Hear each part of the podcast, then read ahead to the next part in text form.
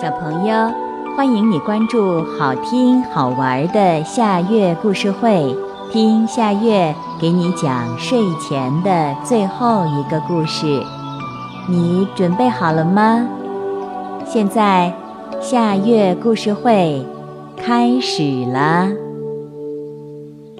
穿鞋的小花猫，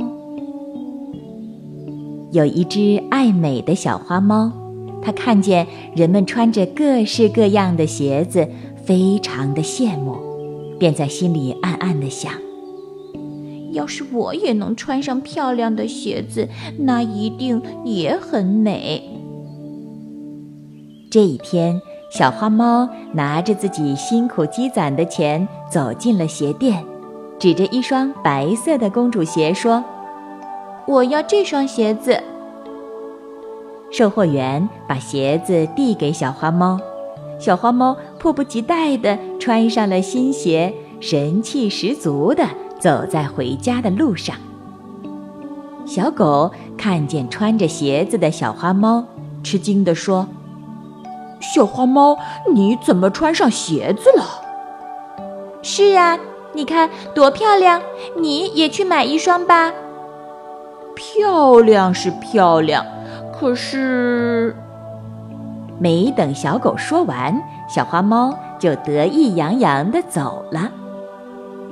晚上，小花猫和小白猫开始工作了，它们分别守着厨房和粮仓，准备抓老鼠。小花猫趴在厨房的角落里，等着老鼠出动。深夜，四处静悄悄的。小花猫觉得很奇怪，今天怎么一点动静都没有？往常只要有一丁点的响动，我都能听得一清二楚。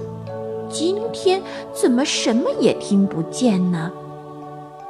想着想着，小花猫就睡着了。早上，守粮仓的小白猫捉到了好多老鼠。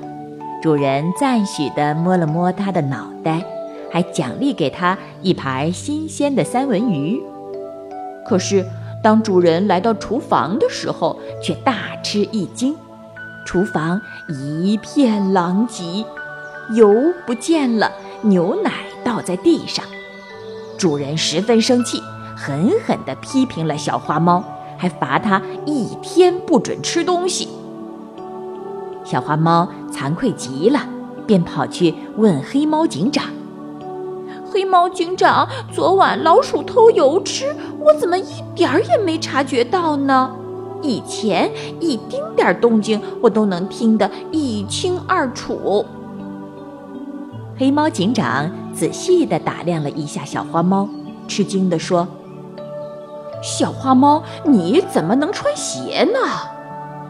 为什么不能穿呀？小花猫不解地问。黑猫警长语重心长地说：“我们猫家族都是靠爪子按在地面感觉声音的，穿上鞋子以后，当然就什么都听不到啦。”哦，原来是这样。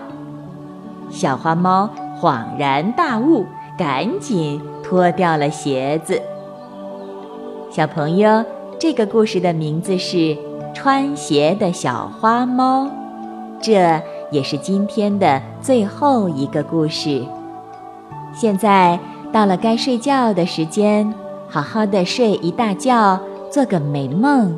我们明天再见啦，晚安。